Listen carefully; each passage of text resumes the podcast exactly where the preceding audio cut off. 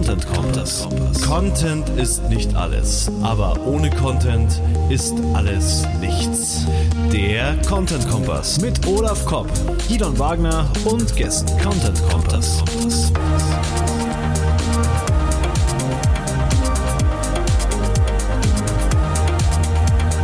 Content Kompass.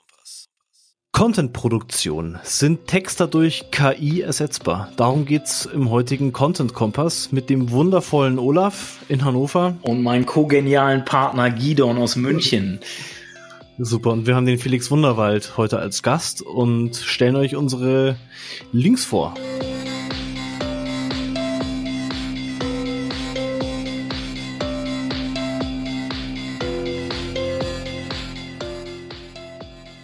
Ja, wir haben kurz und knackige Sendung heute vor, deswegen auch nur drei Links. Und da steige ich gleich mal mit dem ersten Link ein. Das ist ein Link von entrepreneur.com. Why building relationships is the marketing secrets no one's talking about. Ähm, ich meine, ich gebe in letzter Zeit eine Menge Strategie-Workshops und dort ist auch eine Folie immer die, dass ich, äh, wo ich zeige, dass, dass äh, erstmal unsere Zielgruppen mehr sind als unsere potenziellen Kunden und Kunden, sondern auch Influencer, Multiplikatoren, eigene Mitarbeiter. Und das wird oft vergessen. Und es geht äh, bei der, bei der, bei mhm. dem, bei dem, bei Kommunikation mit diesen Zielgruppen geht es immer stärker um Beziehungen und nicht um die Anzahl der Kontakte, die ich habe. Sprich, äh, Messzahlen wie TKP, Reichweite etc. sind gar heutzutage im Marketing gar nicht mehr so entscheidend, sondern es geht um die Qualität mhm. der Beziehungen zu den wirklich wichtigen potenziellen Kunden, Kunden und, und aber auch Influencer, Multiplikatoren wie Redakteuren zum Beispiel, äh, die einem halt Reichweite dann besorgen können, auch, äh, die dann halt meine Botschaften halt mhm. und meinen Namen verbreiten können oder meine Produktbezeichnungen verbreiten können. Und äh, darum geht's eigentlich in diesem Artikel, dass es eigentlich darum geht, äh, dass es, sondern dass es um starke Beziehungen halt immer mehr geht im Marketing. Warum ist, warum wird die Beziehung wichtiger? Weil jeder Multiplikator sein kann, dank Social Media? Und Co? Nee, weil ähm, diese, ich glaube, das hat was auch mit der Informationsflut zu tun. Ähm, mhm. Je enger du eine Beziehung du zu jemanden hast, der eine Information aussendet, desto für desto relevanter äh, wirst du finden. Wenn mir irgendwer Fremdes, zu dem ich keine Beziehung habe, eine Information ausgibt, werde ich vielleicht nicht so hellhörig sein oder so aufmerksam sein, wie wenn jemand mir ein eigentlich, ich sag mal, ein guter Freund etwas erzählt. Mm, genau, okay. Wenn Olaf äh, auf Facebook was über Bürostühle schreibt, dann schaue ich eher hin, als wenn das irgendjemand ist, den ich noch nie getroffen habe.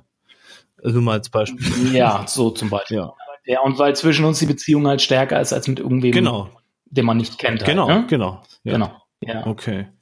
Ja, genau. dann sollen das Unternehmen nutzen und sozusagen durch ja, was macht man dann anders, um eine Beziehung aufzubauen? Äh, sympathischer kommunizieren, mehr auf die Leser, Hörer achten, mit denen wir Also da würde ich, da geht es mir nach meiner Meinung ganz stark um äh, halt positive Berührungspunkte schaffen, ne? positive Touchpoints und natürlich wie dann dann dann das wie diese Touchpoints gestaltet sind, also wie äh, wie emotionalisierend oder wie ansprechend diese einzelnen Berührungspunkte dann für denjenigen sind, weil wie ganz ehrlich wie wie in so einem, in einem echten Leben auch. Äh, du triffst Menschen, mhm. die berühren dich, du triffst Menschen, die berühren dich nicht. Und das hat auch viel mhm. mit dem Auftritt zu tun. Und natürlich, äh, nicht jeder Auftritt wird mir gefallen. Deswegen muss man halt sich ganz genau äh, wissen, was für Zielgruppen man da vor sich hat, was für Personas man vor sich hat und dementsprechend dann, um so eine Beziehung auch aufbauen zu können mit den richtigen Ansprachen. Ja, also mehr Arbeit reinstecken letztendlich in auch zum Beispiel Content-Qualität oder Zielgruppenansprache. Ja, einfach, einfach mal weg von dieser TKP-Denke. Ja, viel, Weil, viel, viel, viel, viel. Das ist ja. ein einzelner, ein einzelner kalter, ich sag mal, ein einzelner, ein einzelner unemotionaler Kontaktpunkt wird keine Beziehung aufbauen. Ja. Deswegen ist die Anzahl, ist die Anzahl an Kontakten, also der TKP, eigentlich relativ irrelevant. Ja. Ja. Dann haben wir da was Tolles gemacht mit unseren äh, Termfrequenz-Moderatoren-Kollegen. Vielleicht kannst du was, was das ja eigentlich organisiert, Gidon, das Ganze ja. so ein bisschen. Ja, genau, so hinter den Kulissen so ein bisschen äh, ja, mitorganisiert und vor allem halt produziert. Das war ein Riesenaufwand, aber mir macht es halt mega viel Spaß, das dann zu schneiden und die Musik von deinem äh, Kumpel reinzupacken. und ja, äh, letztendlich haben wir über die größten Fehler unseres Marketerlebens gesprochen. Äh, und da hat halt jeder seinen, seinen Schuh erzählt. Und das finde ich halt das Spannende an dem Thema, dass wir eine Frage bearbeiten aus ganz vielen unterschiedlichen Sichtweisen der verschiedenen Moderatoren und dadurch sich für den Zuhörer halt ein schönes, schönes, vollständiges Bild aus ganz vielen Blickwinkeln ergibt. Und genau, die nächste Sendung ist ja jetzt schon in, in Arbeit. Äh, wahrscheinlich wird's um das Thema äh, ähm, the next, also das, was das große Ding in, in ein paar Jahren also Google oder Facebook, je nachdem, womit sich der Moderator beschäftigt. Und wie wird sich das weiterentwickeln? So, das ist jetzt gerade geplant und ja, äh, wir probieren immer am 15. Juli zu, also 15. des Monats zu veröffentlichen und ja, ich, wir wollen halt ein Format schaffen, was einfach ein bisschen anders ist in dieser Online-Marketing-Welt. Gemeinschaftsproduktion, und mal schauen, wo es uns hintreibt. Danke für die Info mit dem 15.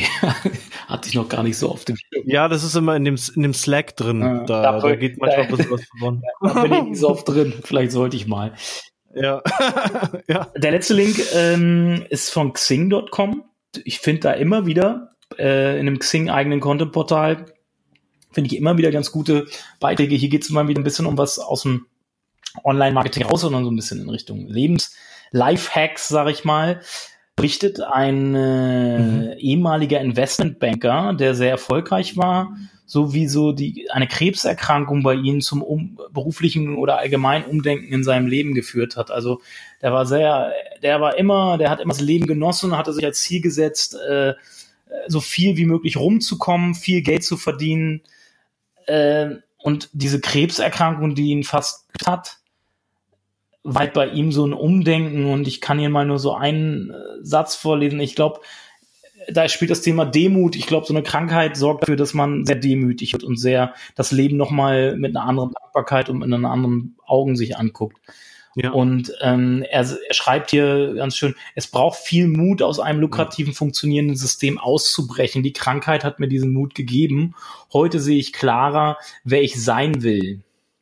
Gerade in westlichen Ländern spüre ich bei Menschen oft zu wenig Dankbarkeit. Wow äh, dem Leben gegenüber. Und das ist Dankbarkeit hat immer was mit Demut zu tun. Und Demut ist bei uns sowohl bei unserer Agentur als auch bei mir als persönlich halt sehr hoch aufgehangen. Und ich finde, davon könnten sich einige mal ein Scheibchen von abschneiden. Respekt an das Team von Xing. Äh, ihr macht einen richtig geilen Job, muss ich sagen.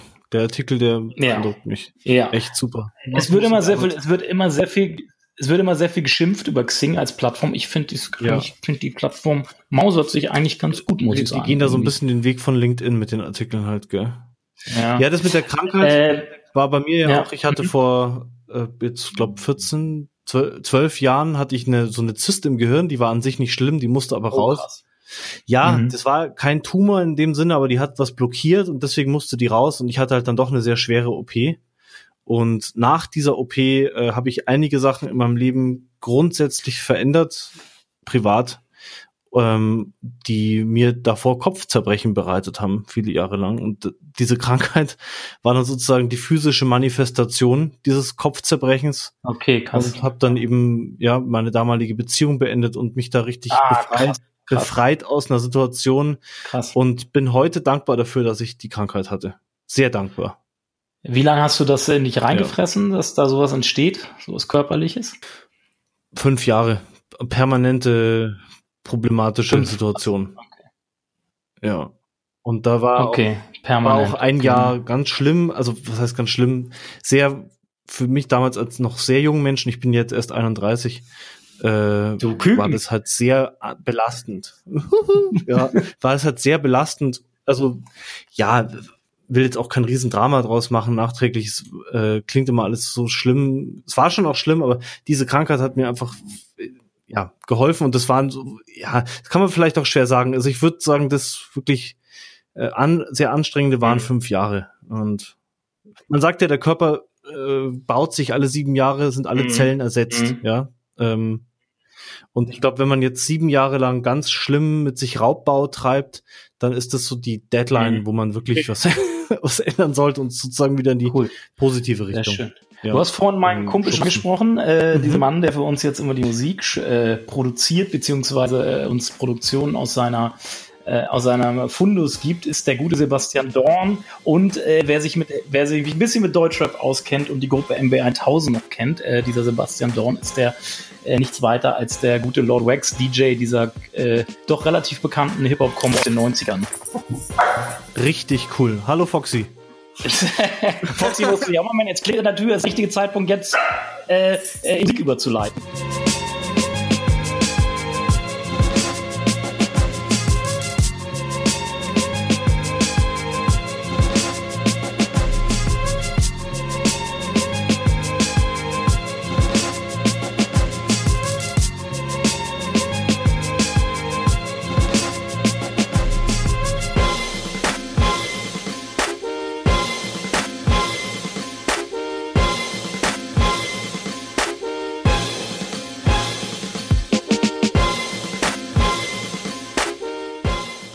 Felix Wunderwald in dem heutigen Content Kompass zu Gast. Felix, ich glaube, manche Leute kennen dich, manche Leute kennen dich noch nicht. Mm, du hast ein oder bist vertrittst ein wunderbares Tool. Ich habe mir da letztes mal eine Demo geguckt. Stell dich doch unseren Hörern einfach mal kurz vor. Das kann ich gerne machen. Erstmal danke für die Einladung ähm, zu eurem Podcast zum Content ähm, Kompass. Ich bin Felix Sunderwald, ich bin derzeit bei AX Semantics. Wir sind dafür bekannt, dass wir Textautomatisierung machen. Also wir haben eine Software, die anhand aus Daten Texte schreibt und generiert.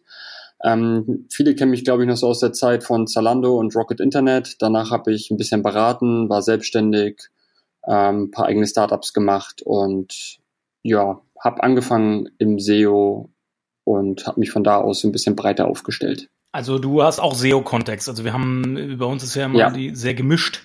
Wer so da ist, mal Kommunikation, mal SEO, mal eher Online-Marketing. Also du bist auch klassischer, kommst klassisch aus dem SEO-Bereich.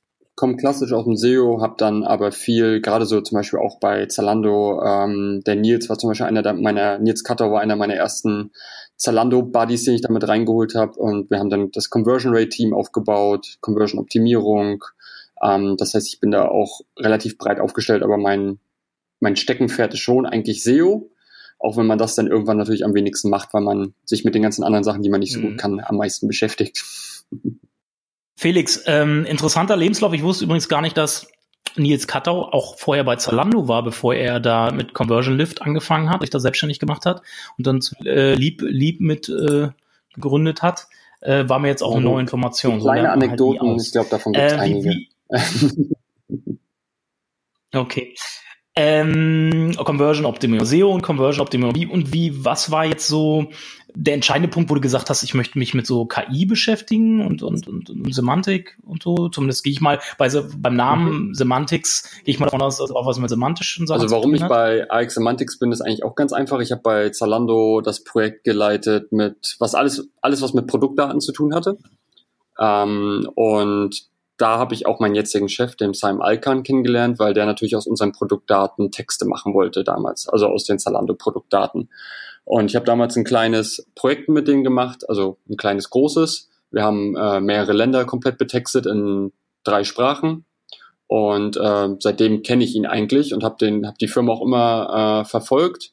Und irgendwann war es in einer Zeit, äh, als wir, ich glaube, ein Abendessen zusammen hatten in Berlin, ähm, wo wir dann gemeinsam gesagt haben, so, ich steige jetzt ins Marketing mit ein, ich vermarkte das ein bisschen besser ähm, und wir bringen das ein bisschen international auf die Straße, versuchen das mehr in, ins E-Commerce reinzubewegen und einfach mehr Kunden zu gewinnen. Und bist du Gesellschafter oder irgendwas bei dem, bei der Firma? Nee, nee. okay. Und, nee, ganz normal. Und Zalando, Zalando ist dann halt so eine Art Brutstätte von dem, von dem ganzen Tool. Ähm, ja, wir hatten damals auch schon andere große Kunden, wie zum Beispiel Otto, aber ähm, Zalando waren, waren dann schon sehr extrem, sag ich mal. Also gleich komplette Länder zu betexten mit allen Produkten ist natürlich eine Herausforderung und ähm, das machen die wenigsten so, mhm. so strikt. Also Zalando war Kunde und dabei hat, hat sich sozusagen das Tool dann entwickelt. Nee, das Tool gab es zu dem Zeitpunkt schon ein, zwei Jährchen. Ähm, wir waren damals aber kein Tool, sondern wir haben im Endeffekt Texte für Kunden geschrieben. Mhm. Das heißt, wir haben unser eigenes Tool bedient und haben Texte ausgeliefert. Und dann hat man aber auch relativ schnell gemerkt, dass zum Beispiel, wenn du 100.000 äh, Produkte beschreibst, dass du die ja niemals reviewen kannst. Du kannst dich aber auch niemals mit allem gut auskennen. Das heißt, man hat extrem viele Schleifen mit dem Kunden zum Thema Verbesserung, Wording, Tonalität und so weiter und so fort. Und ähm, ich, ich glaube, dass Zalando auf jeden Fall einer der Kunden war, wo man diesen Schmerz gemerkt hat und sich gesagt hat, wir müssen ein Tool bauen, was Software as a Service ist, was der Kunde selbst bedienen kann. Okay. Mhm. Ähm, jetzt mal zum Tool. Was, was ja. macht das Tool genau und wie funktioniert es? Vielleicht kannst du da mal ein bisschen drauf eingehen. Kann ich machen. Also ähm, das Tool nimmt sich Daten, das können zum Beispiel Produktdaten sein, das können Sportdaten, also im Fußballspiel sein, das kann Börsendaten, Wetterdaten, also alles, was irgendwie semantisch äh, strukturierte, sinnvolle Daten sind, ähm, kann das Tool kann die interpretieren. Man kann anhand der Interpretation Regeln aufsetzen, also zum Beispiel, wenn äh, das Material äh, Polyester ist, dann ist es leicht zu reinigen. Ähm, das wäre zum Beispiel eine Regel, die man aufsetzen kann. Und wenn es leicht zu reinigen ist, dann schreibe ich dazu Sätze. Äh, dann kann ich zum Beispiel schreiben, diese tolle Jacke der Marke XY äh, hat den Stoff Polyester und ist dadurch leicht zu reinigen ähm, und Schmutz unabwendbar. Nein, das war das falsche mhm. Wort. Äh, Schmutz, schmutzabweisend ist das richtige mhm. ähm, Und so kann ich halt einen Satz bauen. Und den Satz kann ich mit Synonymen ausstatten und unsere Software in der neuen Version, in der Version Next, kann automatisch erkennen, was von dieser, diesem Satz, den ich geschrieben habe, sind Datenfelder, was sind Adjektive, was sind Verben, was sind ähm, Nomen und so weiter und so fort. Und schafft es dann mit einer Linguistik, die Daten zu interpretieren und in dein Satzgefüge automatisch reinzubauen. Das heißt, ich habe nicht mehr das Problem, wir, wir kennen vielleicht alle, wenn wir aus dem SEO-Bereich kommen, diese Content-Spinner, wo ich die ganze Zeit Ausnahmen programmieren muss, wo ich das Problem habe, das Hotel ist auf Rügen und in Berlin. Ähm, das heißt, das muss ich alles irgendwo wissen und unsere Software kann das. Und das kann es nicht nur für Deutsch, sondern in, äh, ich glaube, jetzt 27 Sprachen. Ich check das immer nicht so, weil wir machen eine Sprache in der Woche. Also super schnell. Okay, weil wir hatten gestern Vorbesprechung und haben dann irgendwann gesagt, eigentlich ja ein hochintelligenter Content Spinner. Stimmt das gar nicht? Ist es mehr als das? Ähm, also es kommt darauf an, was man unter Content Spinner versteht. Für, für viele ist das natürlich auch sehr negativ, weil es halt dumme Texte ausspuckt durch das Regelwerk dahinter und durch die Entscheidungen, die man dadurch treffen kann. Und ähm, die einzelnen Regeln formen ja, wenn du zehn Regeln hast, weil du hast 20 Datenpunkte und du hast daraus 20 Regeln, kannst du daraus 50 Sätze bauen, dann ist das natürlich irgendwann nicht mehr nur noch ein Content Spinner, sondern wirklich eine KI, weil es wirklich dein Satz, deine Sätze, deine kompletten Texte generieren kann. Und Ziel der Software ist natürlich zu sagen, wenn neue Daten reinkommen, das heißt neue Produkte kommen rein, eine neue Börseninformation kommt rein, ein neues Fußballspiel kommt rein, dass ich automatisiert einen neuen Text habe, weil ich der Maschine alles beigebracht habe. Das ist natürlich das ganz große Ziel. Und dadurch spart man natürlich Zeit und man kann Dinge betexten, die man eben ähm, recherchieren muss, die man ähm, nachprüfen muss und nicht automatisieren. Was ist jetzt sonst noch möglich? Du hast jetzt von so also Shop-Inhalten gesprochen. Äh, kann ich dem Tool schon einen individuellen Stil auch beibringen? Äh, kann das dann ja. kann das dann Fachbeiträge schreiben oder wo sind da bisher jetzt die Grenzen der Technik? Also Fachbeiträge nicht. Alles, was mit Recherche zu tun hat, nicht in Daten ähm, zu sehen ist, funktioniert natürlich nicht. Das heißt, alles, was man recherchiert, geht einfach nicht. Alles, was man interpretiert, geht nicht. Also wenn zum Beispiel jetzt der äh, Apple-Chef auf der Bühne steht und einen kleinen Hinweis gibt, wie das neue iPhone aussehen könnte, können wir nicht darüber einen Text schreiben. Das funktioniert halt nicht. Ähm, wir können aber alles betexten, was Daten hat. Okay. Okay, cool. Und was also alles, wir was auch machen, hat, in welche Richtung Recherche das ist, da, da müsste das Tool dann sozusagen eigenständig denken können. Oder Genau, und genau. Das heißt, man müsste in irgendeiner Art und Weise da Daten reinfließen lassen, sei es Video, sei es Sprache, sei es was immer. Und dann würde es sich daraus Daten ziehen und Texte schreiben, aber das machen wir nicht, sondern wir brauchen strukturierte Daten. Okay. Was wir aber, was wir aber machen können, ist aus strukturierte Daten auch Chatbots machen. Das machen wir auch. Das heißt, man unterhält sich nicht mehr, man unterhält sich im Endeffekt mit unserer Software. Die Software erkennt, was sagst du gerade. Beispielsweise, kann ich heute grillen? Und die Software versteht, ah, er fragt gar nicht nach, ob ich noch genug Fleisch im Kühlschrank habe und Kohle, sondern wie das Wetter wird und antwortet dann, ja, Felix, du kannst grillen, weil heute wird es 23 Grad in Berlin, beispielsweise. Cool. Oh. Okay, ich, ich würde gerne an der Stelle, weil du auch von KI schon gesprochen hast, noch eine Frage vorziehen, die eigentlich erst wir später eingeplant haben. Und zwar, ähm, erstmal, was sind genau die Trainingsdaten, an denen ihr die KI ähm, trainiert quasi? Ähm, also die, wir selber trainieren ja eigentlich nur die Sprache, nur die Linguistik dahinter. Das heißt, wir sind auch ähm, dafür zuständig, wenn sich etwas an der deutschen Sprache oder an irgendwelchen Sprachen ändert, dass unser Tool das auch versteht und kann. Die, das reine Regelwerk, was ich anhand, also was mir hilft, diese Daten zu interpretieren, das kann, das kann der Kunde selbst schreiben. Ähm, was unsere Software macht, ist einfach zu erkennen, was sind das für Daten was für Texte schreibe ich aus den Daten heraus, ohne das Regelwerk zu betrachten. Das heißt, wie ich schon gesagt habe, erkennt es, dass es eine Insel ist, es erkennt, dass ähm, die Mehrzahl von, das, das Plural von bestimmten Wörtern ähm, einfach ein S hin drangehängt wird oder manchmal auch nicht. Das heißt, es kann Silbentrennung.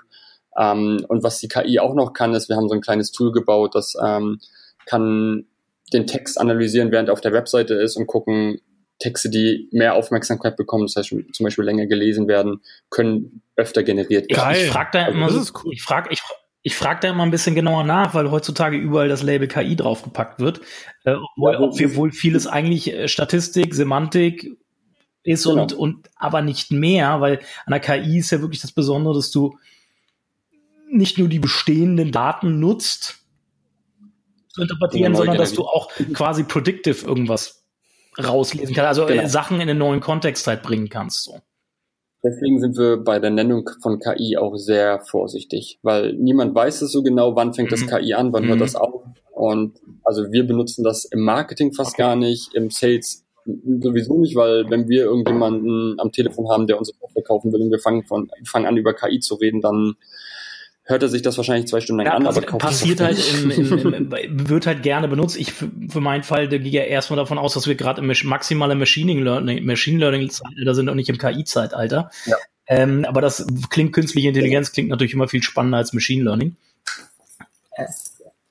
Also was wir, was wir grundsätzlich machen, wir, wir, äh, wir stellen uns in der Branche auf Natural Language Generation. Das heißt, okay, alles, alles klar. um natürliche okay. Sprache okay. zu generieren. Okay, alles klar, okay, gut. Also das heißt, ich mhm. kann jetzt auch schon dem Tool wirklich einen eigenen Stil beibringen, dem, was eben dann zu meiner Corporate Language passt und das geht alles schon, wenn solange es datengetrieben genau. ist. Und wa was ist da noch denkbar? Also wo geht's dann so auch in die Richtung? Google hat ja auch einen Wikipedia-Eintrag geschrieben. Gut, das ist auch sehr datenlastig, aber ist da, was ist da noch denkbar in diesem äh, Natural Content Generation Markt? Genau, also was, ähm, was dabei denkbar ist, ist, dass wir vor allen Dingen interpretieren oder wissen, wer liest gerade den Text oder wer hört den Bot oder wer äh, bekommt einen Bericht. Das heißt, das, da geht's immer mehr hin, dass wir weggehen von diesem, man erstellt einfach einen Text zu einem Produkt, sondern man fragt sich, wer liest gerade diesen Text, wer spricht gerade, wer hat die Frage gestellt, wer, ähm, wer fährt den LKW und hat gerade ein Problem mit dem, mit dem Luftdruck vom Reifen. Wenn das zum Beispiel ein polnischer LKW-Fahrer ist, dann gibt es den Text in Polnisch. Mhm. Wenn das aber ähm, der Betrieb ist, der den LKW wartet, dann wird das wahrscheinlich ein Techniker lesen, der braucht eine ganz andere, äh, einen ganz anderen Bericht als der mhm. LKW-Fahrer, beispielsweise. Mhm. Und wie erkennt und wo erkennt, woran erkennt ihr jetzt, wer den Text gerade liest? Das kann ich hinterlegen. Das muss also, ich natürlich auch als Daten also, okay, alles klar. Also wir, wir, wir haben zwar auch so ein, wir haben ein eigenes Lab mit äh, fünf Leuten, die an sowas entwickeln. Das heißt, wir versuchen natürlich auch schon herauszufinden, wer das jetzt wirklich gerade, wer die Anfrage stellt. Aber in der jetzigen Version ist das, du sagst uns, wer den Text liest, wer jetzt gerade diese Anfrage stellt und wir geben den Text, den du definierst, aus und Dadurch wird der Text zum Beispiel mehr fachlicher oder ähm, einfacher okay. zu verstehen. Und wenn man jetzt im Marketing bleibt, also da geht's ja dann eben um, um sind diesen recherchieraufwendigeren Texten, glaubt ihr, dass man da auch dann vorstoßen kann mit eurer Technologie oder mit der Machine Learning generell? Oder seht ihr das? Das, glaub, das glauben wir nicht. Okay. Also wir glauben nicht, dass in den nächsten fünf bis zehn Jahren das eine, dass das funktioniert, dass äh, man Recherche betreiben kann, dass man ähm, verschiedene Meinungen einholt, diese interpretiert und daraus äh, einen neuen Text schreibt, der irgendwie auch total also. neu ist. Ich glaube nicht, dass das funktioniert okay. in den nächsten okay. bis zehn Jahren. Also jedenfalls ist das auch nicht das, was wir sehen. Und das Witzige ist, ja. wenn wir unsere Konkurrenz angucken, also ähm, unsere Mitbewerber, die auch in dem Bereich sich tummeln, dann sind wir halt, wir sind halt Marktführer ähm, wir haben die meisten Kunden, wir haben die meisten Sprachen, wir erstellen die meisten Texte, sind derzeit bei 35 Millionen Texten im Monat. Mhm. Ähm, und wir sehen nicht, dass das in diese Richtung geht. Dürft ihr Kunden von euch nennen? Oder? Ähm, wir haben hauptsächlich große E-Commerce-Kunden, aber auch in der Industrie vertreten mit sowas wie Bosch oder Deloitte. Das glaube ich, Deloitte ist im Banking-Bereich. Ähm, das heißt, wir sind da ganz weit aufgestellt, aber E-Commerce ist unser Steckenpferd, weil da natürlich. Das finde ich, da finde ich spannend, weil da, klar, E-Commerce hat den Shop, hat eher einen Shopping-Feed meistens eh schon mit allen Produkteigenschaften für, für verschiedene Systeme, andere schon geschaffen. Ähm, ich, da kann ich es mir relativ einfach vorstellen, wie das Tool eingesetzt werden kann, mhm. weil da hast du Attribute, da hast du äh, äh Begriffe, also Nomen, sage ich jetzt mal, du hast Attribute dazu, ja. die du da irgendwie dann auch strukturiert hinterlegen kannst. Ähm, was, äh, im, im, im, weil du sagtest Bosch, für was nutzt denn Bosch zum Beispiel diese, die Technologie? Äh, um, um die Maschinen zu beschreiben. Also Maschineneigenschaften, ja, okay. Aber zum Beispiel, wir machen viel im Publishing-Bereich, das heißt News, da ist natürlich ganz klassisch Wetter und äh, Sport. Oha. Aber ich meine, im Sport gibt's ja auch diese, gibt's auch verschiedene Anbieter, die ja wirklich jeden einzelnen Spielzug im Fußball dokumentieren. Mhm. Wer hat den Pass ja, ja. gespielt in Diese Ticker, diese Ticker meinst du, oder zum Beispiel? Okay. Genau. Und was Fokus Online zum Beispiel. Genau. Ja. Geil. Und was man dann machen kann, man kann Texte schreiben, die, die ein Redakteur auch nie schreiben könnte. Man, man kann also statistische Auswertung betreiben. Wenn Bayern gegen Bremen spielt, hat Bremen in den letzten fünf ja, Spielen okay, ein Tor geschossen. Ja, okay. Ah, okay. Cool. Und das sind Dinge, die, die kann niemand recherchieren und das geht ja runter bis in die fünfte, sechste Liga. Das heißt, also die sammeln ja Daten nicht nur in der ersten Liga, weil darüber schreibt ja jede, da hat, darüber hat jeder Zeit zu schreiben. Aber in der fünften Liga hat halt, schreibt ja kein Mensch mehr was drüber, weil mhm. die Reichweite einfach zu klein ist. Mhm. Und da sehen wir halt super viel Potenzial. Und wenn man das überträgt auf E-Commerce, wenn man das überträgt auf Krankenhäuser, wo ähm, die Schwestern halt irgendwelche Datenblätter in der Hand haben und lesen müssen, verstehen müssen, worum es da jetzt gerade geht, wenn dann zusammenhängender Text stehen würde, würden das viele Menschen wahrscheinlich mhm. einfacher verstehen. Also es gibt super viele Anwendungsbereiche. Das klingt ja so ähm, sehr harmonisch, äh, als müssten jetzt Texter, Redakteure, Content Producer überhaupt nicht um ihre Arbeit bangen. Wie kommen, wie kommen Redakteure, also Content Producer, Texter äh, in eurer Welt vor in der Zukunft? Wie könnten sich da die Jobs von, von Leuten verändern, vor allem jetzt im Marketing genau. und Journalismus? Ähm, gute Frage. Wir arbeiten mit dem Deutschen Texterverband zusammen. Da sind, ich glaube, 150 Texter drin, aber da muss man alles schreiben können, was es gibt. Und das ist gerade so unser Use Case, den wir machen. Das heißt, wir suchen wirklich Texter, die alles beschreiben, die nicht einfach nur E-Commerce machen, die irgendwie mal einen Zeitungsartikel geschrieben haben, sondern die müssen in allen eine Prüfung ablegen und werden dann diesen Verband mhm. aufgenommen. Und die nächste Prüfung wird sein, ein äh, ein AX Semantics Content Schrägstrich Text zu schreiben. Das heißt, die lernen unsere Software äh, um sich darauf einzustellen, in welche Richtung das geht zukünftig. Und ähm, wir sehen uns eher dahingehend, dass wir das tätige, Tätigkeitsfeld eines Texters erweitern, anstatt beschränken. Da, dass der eure Maschine füttern kann, sozusagen. Genau, dass er unsere Maschine betexten kann. Genau, dass er nicht die Daten macht, weil das machen genug PIM-Systeme und auch äh, Leute, die in den Firmen mhm. sind. Ne? Aber das, wir haben auch schon ein Marketplace, das heißt, darüber könnten sich Texte auch anbieten, könnten sagen, mein Steckenpferd ist ja. Sport ja. beispielsweise. Ähm, und die klinken sich dann bei dem Kunden mit ins Projekt mit ein und betexten im Endeffekt seine Daten, die er hat. Das ist unsere Zukunftsversion, die wir haben. Das heißt, wir gehen, wir sind nicht die, die den Text den Job wegnehmen, sondern wir nehmen eigentlich eher so Textbroker und sowas alles den Job weg. Ja. Also die Leute, mhm. Die auch nicht skalierbar sind. Am Ende, die sagen zwar von sich selbst, sie sind skalierbar, aber eigentlich sind sie es nicht, weil man müsste ja jeden Text ähm, beauftragen. Man müsste jeden Text nochmal Korrektur lesen, bevor man ihn irgendwie online stellt. Und das nimmt natürlich unsere okay. Software ab. Okay, wie, wie reagiert, habt ihr Kontakt zu so Plattformen wie Textbroker und Content.de, die ja auch viel, glaube ich, im E-Commerce-Bereich an Texten erstellen? Äh, sehen die auch Bedrohungen oder? Musst du sie fragen. Okay, okay. also du hast mit denen dich noch nicht ausgetauscht oder die, oder die mögen dich nicht.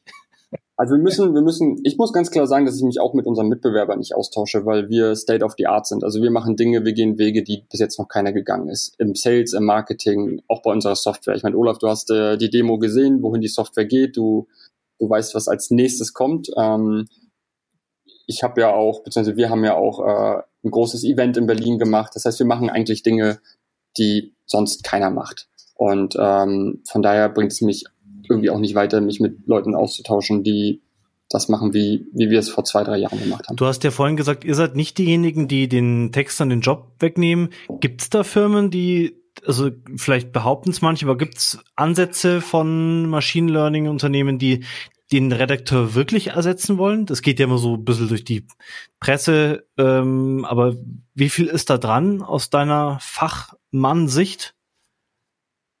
Mm, es kommt darauf an, wer der Kunde ist. Also ich glaube, dass, dass die Maschinen halt immer noch relativ beschränkt sind. Und wir reden ja zum Beispiel bei dem Textspinner ist das ja genau das Gleiche. Ähm, da ist man halt irgendwie eingeschränkt, da ist man zufrieden, wenn die Qualität halbwegs okay ist und besser als nichts. Und das ist halt nicht unser Ansatz. Unsere Maschine soll ja wirklich Texte schreiben, die man nicht unterscheiden kann von menschlichen mhm. handgeschriebenen Texten. Ja.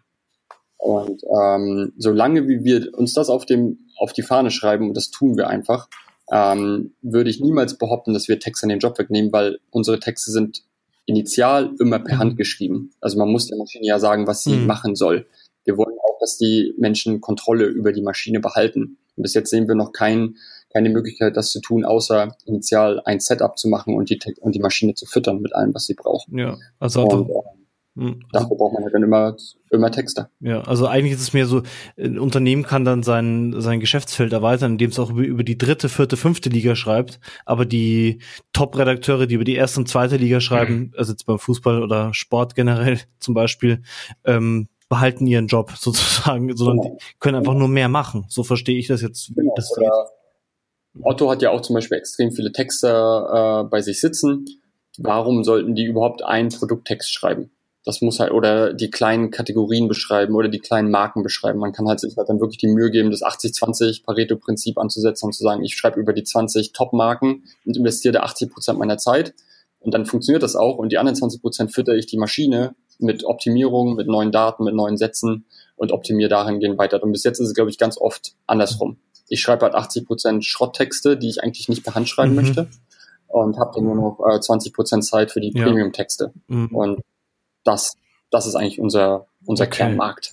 Wo wir halt einfach. Okay, und den Billigtextern, also jetzt Anführungsstrichen Billigtextern, die irgendwie äh, Texte für einen Euro schreiben, bei Textbroker, Content.de, wie auch immer, denen empfiehlst du sozusagen äh, aufzu, aufzurüsten. Und, ähm, ähm, na, es gibt, also wir haben viele Kunden, die bei uns anrufen und sagen, ja, ich würde gerne, äh, ich habe eine Hunde-Webseite und schreibt da über Hunderassen und was es in neu in der Züchtung gibt und, und so weiter und so fort. Und da sagen wir zum Beispiel, ja, das ist halt unter 100 Texten im, okay, äh, okay. im Monat. Lass das, wenn du das nicht selber schreiben möchtest, mach das Weil bei sonst zu aufwendig wäre überhaupt erstmal. Ja, absolut. Die absolut. Maschine. Dann stimmt einfach die Menge nicht okay. mehr. Genau. Wie ist es dann, äh, wenn der Wettbewerb Content generiert auf diesem hohen Niveau? Kann ich dann als großer Shop überhaupt noch mit Content ausstechen? Mit Content-Qualität? Mhm. Geht das auf dem Weg überhaupt? Mhm. Oder sind dann alle gleich und äh, dann entscheidet, wer den cooleren Block hat? Oder wie, wie, wie ja, das, ist eine, das ist eine sehr gute Frage. Ich glaube, ja. Also bei uns, das ist ein Hand-in-Hand-Spiel. Es sind drei Dinge, die wichtig sind. Und da habe ich am Anfang ja schon auch gesagt, aber vor allen Dingen, man grenzt sich über Daten ab. Je mehr Daten ich habe, desto besser. Desto mehr kann ich äh, Entschlüsse treffen, Entscheidungen treffen, Dinge betexten. Okay. Das heißt, Daten ist das Erste. Je besser dein Datenset ist, desto mehr Regeln mhm. kannst du aufsetzen. Und jetzt kommt das nächste. Wenn ich Entscheidungen treffen kann, kann ich mehr Sachen mhm. betexten. Das heißt, das neue Handy kommt raus, das neue iPhone 10. Das hat auf einmal viel, viel mehr Speicher als, das, als die anderen äh, Handys oder alle Handys auf dem Markt. Das heißt, ich schreibe einen neuen Satz, der sagt, wenn der Speicher größer ist als X, dann schreibe den und den mhm. Satz. Wenn das kleiner ist, dann schreibe den Geil. anderen Satz. Das heißt, und dann drücke ich den Knopf und dann werden alle bestehenden Texte von allen Handys daran angepasst. Das heißt, man kann immer als Referenz nehmen das iPhone 10. Das heißt, man könnte das iPhone 3 mit dem iPhone 10 vergleichen und, sch und schreiben, was hat sich in Geil. der Zeit geändert. Oder, und das ist natürlich, sowas ist, das ist halt mächtig. Weil ansonsten müsste ich bei jedem alten Text ja. anfassen. Und äh, das ist ja auch total geil, wenn du einen Artikel schreibst, dann kannst du dir irgendwie als Redakteur, Journalist, Texter, wie auch immer, also theoretisch, wenn du Zugriff auf so ein Tool hättest, könntest du dir so einen Blog einfach äh, generieren lassen. Genau, theoretisch geht das, ja. Also gerade so, gerade so Vergleiche ist, ist eigentlich relativ easy, ja. Und äh, geil. Das ist nur, also jetzt nur ein Beispiel. Ähm, und also das heißt, wir waren beim Daten ist ein Thema, Regeln-Set ist ein Thema und natürlich die Texte. Das heißt, je besser ich Texte schreibe, je, und ja auch da, ich kann natürlich auch emotionale Texte schreiben, weil wenn ich weiß, das Holz von einem Tisch ist 200 Jahre alt oder es sind alte Dielen, dann kann ich natürlich schreiben, der Tisch mit dem alten Dielen äh, macht aus ihrem Raum gleich ein individuelles mhm. oder aus dem Esszimmer einen individuellen Spot, wo sie mit ihren Freunden zusammen essen können oder ja. whatever. Das heißt, auch die Emotionalität funktioniert auch, indem ich weiß, was es ja. für ein Produkt ist. Ähm, ich glaube, der Karl Kratz erzählt, ist ja ganz oft so bei diesem Thema mit dabei und sagt, hört auf zu schreiben, was das reine Produkt ist, sondern packt Emotionalität mit rein, weil das konvertiert halt. Ähm, und das sehen wir ja auch. Wir sehen halt, wenn wir, wenn wir jemanden haben, der unser Tool bedient und nicht nur reine Produktbeschreibung schreibt, sondern auch wirklich emotionale Schlüsse daraus trifft, was das Produkt eigentlich ist, welche Funktionalität es hat oder welche Eigenschaften es hat, dann konvertieren genau. die Texte natürlich. Also nicht nur emotional schreiben, sondern auch sich auf den Leser, die Leserinnen konzentrieren, was bringt dir denn das? So. Hm. Genau.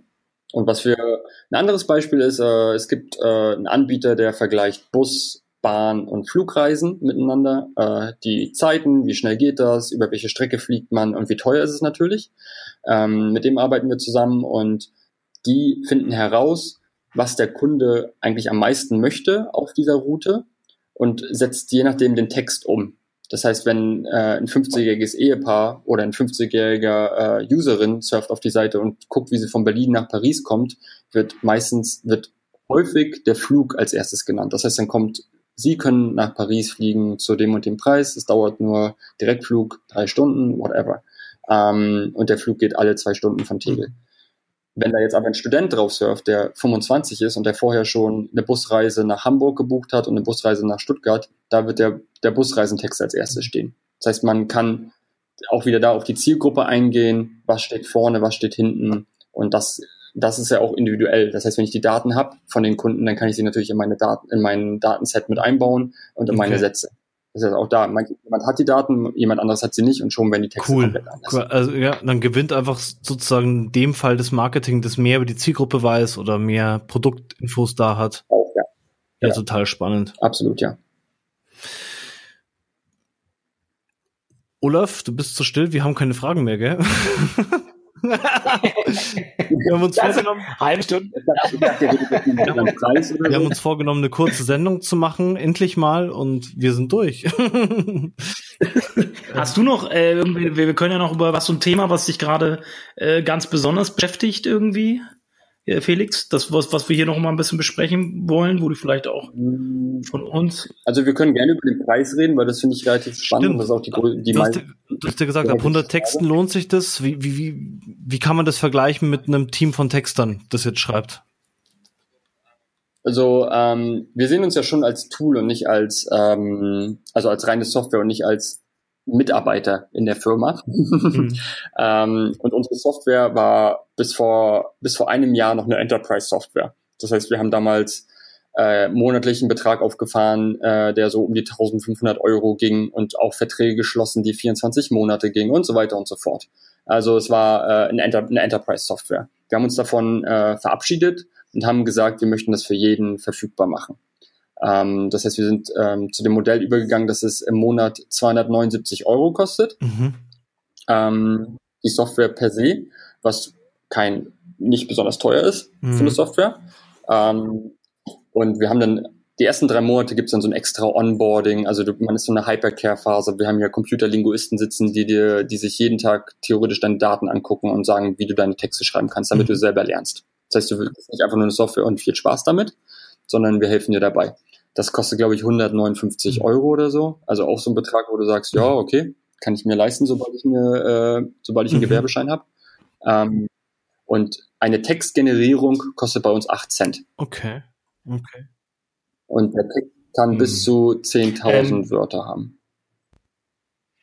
Vielleicht noch, weil du aus dem SEO-Kontext selber kommst, fließt da irgendwie in das Tool auch mit rein bei der Texterstellung irgendwelche SEO-Geschichten, eine TF-IDF oder irgend was in die Richtung irgendwie, dass da was mit berücksichtigt wird oder ist es rein Linguistik basiert und ohne irgendwelchen SEO-Schnickschnack? Das ist eine gute Frage und die kann ich dir so genau gar nicht beantworten, weil ich glaube, wir hatten das mal. Ich weiß gar nicht, ob das immer noch drin ist. Also wir hatten eine sozusagen hinter der Textproduktion war ein Tool hinter, das äh, ein WDF-IDF macht und ähm, dir dann theoretisch sagt, hat es, das, hat es die Begriffe drin, die du vielleicht für deinen Keyword, mit dem du ranken möchtest, brauchst. Mhm. Ich weiß gar nicht, ob wir das immer noch drin okay. haben. aber es kommt mir sehr, sehr bekannt vor. Okay, ähm, dann nochmal, ähm, du wirst euch, ihr werdet ja Gegenwind bekommen, wenn ihr so ein Tool auf den Markt bringt. Wahrscheinlich weniger aus der SEO-Ecke oder aus der Online-Marketing-Ecke, sondern eher aus der klassischen Kommunikation, kann ich mir vorstellen. Äh, was sind so die üblichen äh, pauschal äh, Anti-Argumente gegen euer Tool aus der so einer Ecke? Also uns als Tool, also als SaaS-Software gibt es seit zwei, drei Jahren. Das heißt, wir sind, äh, wir sind das, wir sind den Gegenwind gewohnt und ähm, wir sind halt schon disruptiv. Ne? Also du änderst ja mhm. die Art und Weise, wie du einen Text schreibst. Früher hast du sie immer vertikal geschrieben, das heißt von oben nach unten. Du hast dir ein Produkt genommen, ein Tisch und hast oder ein Schuh oder ein Handy und hast es von oben bis unten durchgetextet. Was du mit unserer Software machst, ist ja die Eigenschaften zu betexten die Aussagen ja. zu betexten. Mhm. Das heißt, die Bildschirmgröße. Und die Bildschirmgröße muss nicht nur das Handy sein, das kannst du auch fürs Tablet einfach nehmen. Also man könnte theoretisch diesen Satzbaustein eins zu eins kopieren und könnte damit alle Tablets oder alle Fernseher mhm. beschreiben. Während du zum Beispiel die, äh, die Temperatur und das Fassungsvermögen, ob das jetzt ein Ofen ist oder ein Kühlschrank, ist auch genau das gleiche. Versteht ihr? Weil ein Kühlschrank hat ein Fassungsvermögen und es kann bis zu minus mhm. 6 Grad kann aber auch wärmer. Ein Ofen hat ein Fassungsvermögen und kann von 0 Grad bis mhm. 300. Also das ist ja, trotzdem beschreibst mhm. du ja das Gleiche. Und ähm, das zu lernen und das zu verstehen, weil man anhand von Daten beschreibt und nicht mehr von Dingen, die man irgendwie einmal vor sich hat und dann äh, runtertextet, das ist halt das, womit sich viele Leute äh, anfreunden okay, müssen. Cool. Und, und wenn sie das tun und das verstehen, dann gibt es eigentlich gar keine Barrieren mehr. Wir haben ein paar Barrieren mit so klassischen Werbetexten, also Copywritern, weil wir werden, man wird nie Copywriter äh, automatisieren können, die denken aber, wir machen das. Mhm. also ich glaube, das ist ganz viel Verständnisfrage, mhm. weil viele Leute glauben, wir, man drückt auf den Knopf und automatisch kommt irgendein Scheiß raus, was es halt nicht tut. Was sagst du denn kurz, kurz, wo du gerade bist? Äh, Google hat ja jetzt gerade verkündet, irgendwie, dass sie ihre, äh, den, also ihren AdWords-Bereich abschaffen werden. Und ähm, wir als Dienstleister sind gerade, da geht's halt nämlich auch in Richtung KI und vor allen Dingen auch, äh, da geht, geht's, geht meine Frage in Richtung Erstellung von Anzeigentexten, mhm. jetzt für AdWords zum Beispiel. Da will ja Google hin. Ähm, und, und die gehen da jetzt mit großen Schritten. Juli soll das jetzt, Ende Juli soll das mhm. umgestellt werden. Und es soll halt ne, für kleine Werbetreibende ja eine, äh, eine Plattform geben, wo sie quasi ganz plump ausgedrückt Budget eingeben ja. und die Kampagnenerstellung funktioniert von alleine. Äh, wie glaubst du, dass Google schon so weit ist, dass da dann Vernünftiges rauskommst oder rauskommt oder glaubst du, das dauert noch ein paar Jährchen? Ich glaube, da kann schon was bei rauskommen, weil dafür haben sie jetzt ja jahrelang genug Daten gesammelt von funktionierenden Anzeigen und nicht funktionierenden mhm. Anzeigen. Ähm, ich glaube, bei, bei Texten ist es halt wirklich, äh, wirklich herausfordernd, weil die deutsche Sprache, die Linguistik, mhm. die Tonalität, wow. Mhm. Also wir sind ja, wir sprechen ja alle Deutsch, wir wissen das ja selber, wenn jemand aus Spanien oder Italien kommt oder aus Südamerika oder aus den USA und unsere Sprache lernen möchte, ja. viel Spaß. Also ist halt richtig. Ja, gut, gebe ich dir zum Teil recht, aber ich sag mal, bei gerade bei großen Shops, äh, die Anzeigentexte müssen auch auf eine skalierbare Art und Weise erstellt werden und, und sind, sind, auch meistens nach irgendeinem Muster auch mal ausgerichtet. Also das könnte, genau. könnte so eine KI natürlich schon äh, schaffen. Das kann auf jeden Fall, also so ein Einsatz, zwei Sätze auf jeden Fall. Mhm. Ähm, wir, wir theoretisch können wir ja, ja. auch äh, AdWords-Anzeigen schreiben oder kleine Anzeigen. Also man kann die die Ausgabe der Textlänge bestimmen. Das funktioniert ja alles. Wie siehst du das mit, wie siehst du das mit Landingpages, Landingpage-Betextung, also wirklich, ich sag mal, abverkaufsorientierte Landingpages? Das, das kann funktionieren. Ähm, da müsste, das ist ja auch schon fast wieder datenunabhängig, ne? Also ich meine, die Conversion-Treiber, Treiber sind ja meistens irgendwelche ähm, Emotionen, die damit gar nicht unbedingt was zu tun haben. also mhm. ich glaube, sowas kann auf jeden Fall funktionieren, dass du halt einen großen Bereich hast, der sich nur ums Produkt dreht und den ich halt mit unserer Maschine betexte. Und die anderen Conversion-Elemente sind vielleicht gar nicht aus der Maschine. Das funktioniert. Das, das machen kombiniert. Ach, die machen das? Die, die machen Landingpages mit Daten, ja, ja. Äh, Datengeschriebenen von euch plus dann Sachen vom Copywriter, vom, vom Werbetexter. Ah, geil. Zum Beispiel, ja. Ja. Dann kann der sich natürlich auch ein Stündchen mehr Zeit nehmen, äh, um, um da nochmal die Botschaften besser rüberzubringen oder vielleicht sogar das KI, okay. KI-Sprech äh, ja. nochmal ein bisschen fein zu schleifen oder so, könnte ich mir vorstellen. wer mal so ein Sales Funnel gebaut hat, der weiß ja, wie, wie groß der, also der, der Funnel selbst aufbauen ist eigentlich gar nicht so der Pain, aber ja. den zu kopieren und äh, zu ja, ja, das ist dann halt richtig. Ah, okay, ja, ja, klar. Das, das kombinieren okay. Leute mit uns. Also es könnte ein richtiger Wachstumsmotor sein für, für das ganze Online-Marketing, das Thema.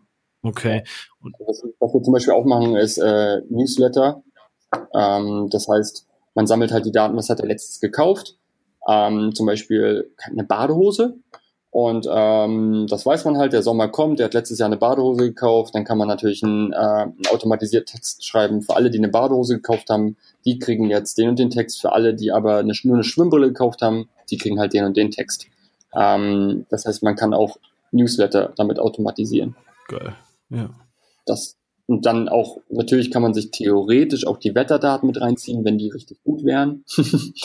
Oder man macht zum Beispiel auch die Fußballdaten. Okay. Das heißt, wenn am Wochenende irgendwie seine Mannschaft gewonnen hat, dann schreibe ich halt einfach einen automatisierten Text und schon direkt nach dem Spiel. Okay. Also das ist auch das, ich glaube, darauf kommen wir, wir sehen das bei uns im Sales auch, wenn bei uns ein Lead reinkommt, wir gehen den wirklich direkt an, dann ist die Conversion Rate viel höher, als wenn wir da zwei, drei Tage warten. Mhm.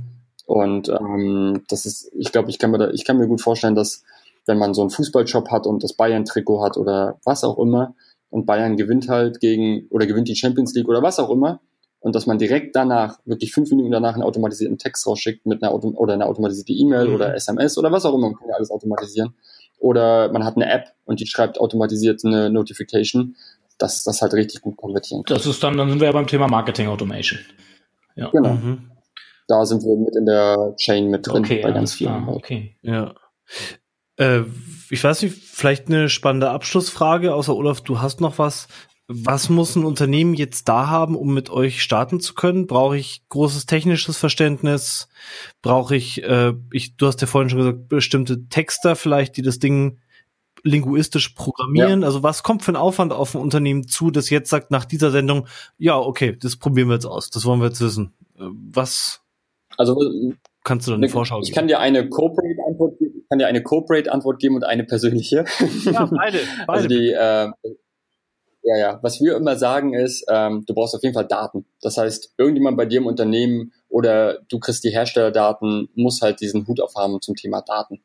Ähm, die mit unserem Tool zu verknüpfen, ist total easy. Das Regelwerk zu erstellen ist total easy. Texte zu schreiben, kann einer gut und kann einer schlecht. Man kennt das ja selbst, ne? Also Klar. man hat manchmal auch Mitarbeiter, die schreiben dir einen Newsletter, einen Blogbeitrag und denkst dir, hätte ich den mal selbst geschrieben.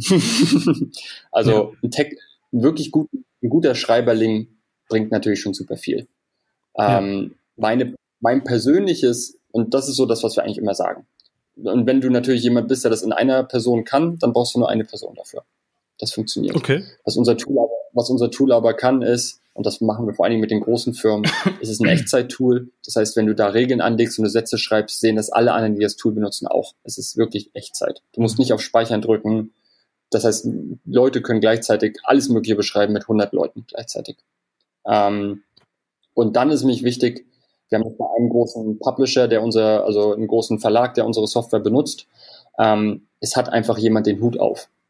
Und der kommt regelmäßig hierher oder bestellt äh, auch Computerlinguisten zu sich, um wirklich mit denen intensiv zusammenzuarbeiten und das ganze Thema überhaupt zu verstehen. Also nicht nur unsere Software, sondern was kann ich mit meinen Daten mhm. machen und was möchte ich damit erreichen. Und sobald du jemanden da in der, im Team hast, der das halt wirklich vorantreibt und macht, also so im Endeffekt wie der Head of SEO das ja auch macht, dann ist ja, da, laufen, da laufen ja auch nicht 40 Leute äh, zu allen möglichen Konferenzen, sondern das machen halt zwei, drei und die tragen dann die Infos nach innen. Äh, für mich, wenn ich in einer großen Organisation arbeiten würde, also nicht in einem kleinen Startup, sondern wirklich in, einer Firma, die 40, 50 Leute hat, ich würde auf jeden Fall irgendjemanden den Hut aufsetzen und sagen, du kümmerst dich jetzt darum, du machst das. Und dann hol deine drei, vier Leute, den, den einen aus der Technik, zwei Texter und vielleicht noch jemanden, der Projektmanagement macht, mhm. Ähm, mhm. der zum Beispiel mit dem Einkauf zusammenarbeitet, äh, um, bei, um zu wissen, was kommt Neues rein, was haben wir neue Produktkategorien und so weiter und so fort. Ähm, behalt den Hut dafür auf und dann schaffst du es halt auch in zwei Monaten dein komplett dein, deine Content äh, okay. zu automatisieren. Also das ist so eine Zeit, die ich persönlich. Ja, denkst du, du persönlich, also ihr Zimmer sagt, du brauchst eigentlich nur einen Mann, der das steuert, eine Frau, aber äh, eigentlich brauchst du ein vernünftig ist, ein kleines Content-Team zu haben, wie heute auch, das sich ja. einfach um das Thema kümmert, dass ich mit dem ganzen Unternehmen abstimmen kann.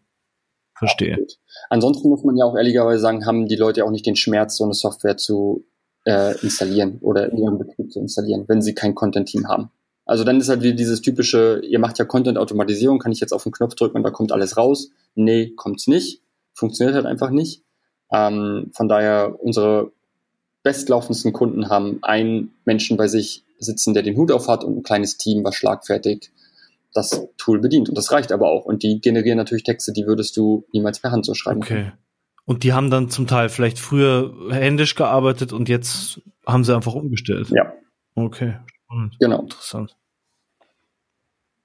Also auf dem AXCD war zum Beispiel der Head of Content von Klingel, von dem Versandhaus mhm. Klingel, was ja, wusste ich auch gar nicht, immer noch irgendwie das dritt, der drittgrößte Online-Händler in Deutschland ist, also für Fashion, ähm, weil die halt so viele Eigenmarken haben und Untermarken haben.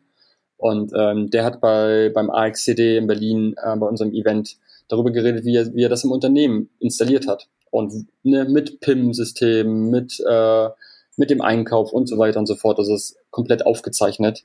Und sowas ist natürlich interessant, was in großen Organisationen wie da unsere Software genutzt wird und wo sie angehängt wird. Ja, spannend. Ja. Aber das kriegen die Kunden eigentlich ganz gut selbst hin. also da geben wir wirklich wenig Ratschläge. Aber wir wissen halt schon, dass wir, wir sind halt nicht so ein Tool wie so ein SEO-Tool, ne, was du einfach nur hinten dran hängst zum Reporting oder äh, zum Entscheidung treffen, sondern wir sind ja wirklich ein sehr ähm, in der Firma verflechtetes Tool, wenn du es irgendwann mal richtig benutzt. Okay. Und, ähm, was jeder auch so ein bisschen ja. anders dann integrieren kann in seine Abläufe. Genau. Je nachdem, genau wie die Abläufe, die bestehenden schon sind, ja. Ja, spannend. Und meistens ist es halt kein kalter Sprung ins Wasser, sondern es ist auch eine Phase, ne, durch die man durchgeht. Dann betextet man nur eine Kategorie, dann schaut man, dass man mal nur Texte ähm, auf einer Unterseite oder auf einer Untermarke betext, äh, automatisiert und so weiter und so fort. Also es ist nie, ich stelle jetzt alle meine Textproduktionen, die ich in der Vergangenheit gemacht habe, ab und mache nur noch AX Semantics. Mhm. Ähm, das glaube ich, auch funktioniert. Okay, so also es ist einfach äh, ein Prozess und ich kann das nicht von heute auf morgen machen. Ich sollte auch Absolut. bestimmte Power im Rücken haben. Ein ähm, Mini-Laden äh, braucht sich an das Thema jetzt eigentlich nicht rantrauen, sondern das ist eher was für die großen Player. Es wäre es wär eigentlich mal ein guter, eine, gute, eine gute Case Study, unser, unseren kleinsten Kunden zu finden, der wahrscheinlich am meisten Texte generiert. Das wäre vielleicht mal ganz interessant. Und genau, und was dann für ähm, Arbeit angefallen ist, das wird unsere Hörer sicher auch interessieren. Aber ich meine, die Arbeit ist grundsätzlich immer dieselbe. Ja. Also, wie der das gewuppt hat, meine ich. Also wie der, wie der das hingekriegt hat im, im Team. Da, da ist er sicher bei jedem noch mal. Aber ich meine, auch da, auch da, ich meine, das ist, mh, mm, das, das wir, wir arbeiten gerade daran, so, so wirklich sehr, sehr coole Demo-Videos zu haben, weil jetzt mhm. gerade siehst du halt einfach nur die Oberfläche und kannst dir selbst zusammenreimen, was da jetzt gerade passiert. Ähm, aber im Grunde sind die Abläufe, die mit unserem Tool geschehen, immer okay. dieselben. Also die, die, der Datenimport, die Datenanalyse, ähm, das Regelwerk und das Texting, das Writen. Okay. Und wenn ich einfach, das Problem bei den meisten Journalisten oder Redakteuren sind halt die, die können halt mit der, mit Daten nicht so umgehen. Also ist ja genauso wie Leute können besser mit Word arbeiten, andere mit Excel. Mhm. Und wir sagen immer, wenn du gut mit wenn du wirklich gut mit Excel arbeiten kannst, dann kannst du auch sehr, sehr gut mit unserem Tool arbeiten. Okay. Weil du weißt, wie strukturierte Daten aussehen. Mhm. Und Texte schreiben ist dann halt so der, klar, die zweite Herausforderung, die du können musst, aber das können die meisten Menschen während äh, eine Excel-Tabelle lesen und verstehen, da scheitern schon viele. Okay, die liefern dann und, den ähm, Techies das in Word und die bauen es in Excel rein. Genau. oder äh, die oder, oder machen eine Excel im PowerPoint oder sowas. Ja, ja, man kennt okay. das ja. ähm, ja. Aber, grundsätzlich, aber grundsätzlich ist der Ablauf mit dem Tool immer, das, immer dasselbe. Also es sind Daten, daraus werden Regeln, Entscheidungen getroffen und die betexte ich dann. Ja. Und ähm, das kann theoretisch, wie gesagt, ein, eine Ein-Mann-Firma machen. Ähm, ja, aber auch da ist halt wieder, wenn es ein Shop ist, der 100.000 Produkte hat, dann, machst das, dann ist das auch schon wieder keine Ein-Mann-Firma geht, glaube ich, Hand also KI als Unterstützung, nicht als Konkurrenz für Texter. Und ähm, ja. Felix, vielen Dank für deine Zeit. Sehr gerne. Danke, danke fürs Dabeisein und vielleicht bist du ja in fünf Jahren wieder Gast und dann gibt es schon wieder ganz neue News aus der äh, Machine Learning und KI-Ecke. Genau, dann, dann, äh, dann, beantwortet unsere Maschine. Ja, genau. Dann macht, dann macht, dann macht, wird unser Podcast von einem KI-Assistenten ja. gemacht. Oh, das Sehr spannend. Dann äh, Felix, vielen ja. Dank. Dankeschön. Sehr schön. Äh, danke auch von mir. Äh, die nächste Sendung wird, wir haben ihn schon angesprochen, mit dem guten Karl Kratz sein. Ähm, von daher würden wir uns freuen, wenn ihr wieder dabei seid das nächste Mal. Wird, denke ich, auch wieder spannend. Hauptthema haben wir nicht. Das werden wir mit Karl zusammen äh, erarbeiten. Und von mir aus dann aus Hannover ja. würde ich sagen. Schickt uns schon, eure Fragen. Genau, schickt uns eure Fragen, genau. In unserer Facebook-Gruppe. Äh, tretet dabei. Dort könnt ihr Fragen stellen, die wir dann dem, in der nächsten Sendung mit Karl oder bei den darauffolgenden Sendungen ähm, dann den, den Gästen stellen werden. Äh, ja, ich, ich sag Tschüss aus Hannover. Danke, Felix. Danke euch und ich sage auch Tschüss. Und ich freue mich auf Karl. Bis bald. Ciao. Den allerwichtigsten Call to Action vergessen Olaf und ich vor lauter Begeisterung immer am Schluss der Sendung. Bewertet uns bitte auf iTunes, wenn uns, wenn euch unsere Sendung gefällt. Wir haben jetzt auch schon den ein oder anderen Stammhörer dabei, was uns sehr freut. Es war jetzt die siebte Sendung, also hinterlasst uns eine Bewertung. Was gefällt euch? Was würdet ihr gerne noch anders haben in unserer Sendung? Und schreibt uns natürlich auch eure Fragen an unsere nächsten Gäste. Der Karl Kratz ist ja der nächste und wir freuen uns sehr, wenn ihr da ein bisschen mitmacht und wir eure Fragen stellen können. Also bis bald. Tschüss. Content Kompass. Content ist nicht alles, aber ohne Content ist alles nichts. Der Content Kompass mit Olaf Kopp, Gidon Wagner und Gästen. Content Kompass.